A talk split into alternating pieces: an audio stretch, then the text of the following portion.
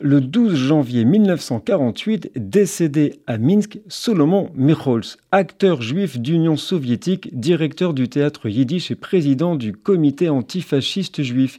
Il est l'un des auteurs du célèbre Livre noir, ce recueil de textes et de témoignages que je vous recommande chaudement.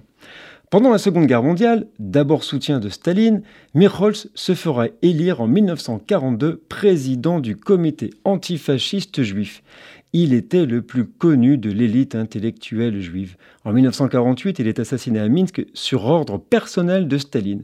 Sa mort est déguisée en accident de voiture. Puis, le théâtre juif d'État fut fermé et les membres du comité antifasciste juif arrêtés et exécutés dans les purges de la nuit des poètes assassinés. La nuit des poètes assassinés désigne l'exécution le 12 août 1952 d'intellectuels et d'écrivains juifs d'expression yiddish par l'Union soviétique. Elle est l'aboutissement de la répression des intellectuels juifs de Staline après la Seconde Guerre mondiale.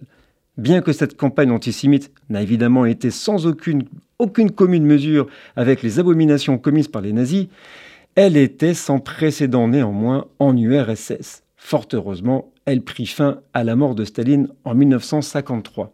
Nous sommes le 12 janvier.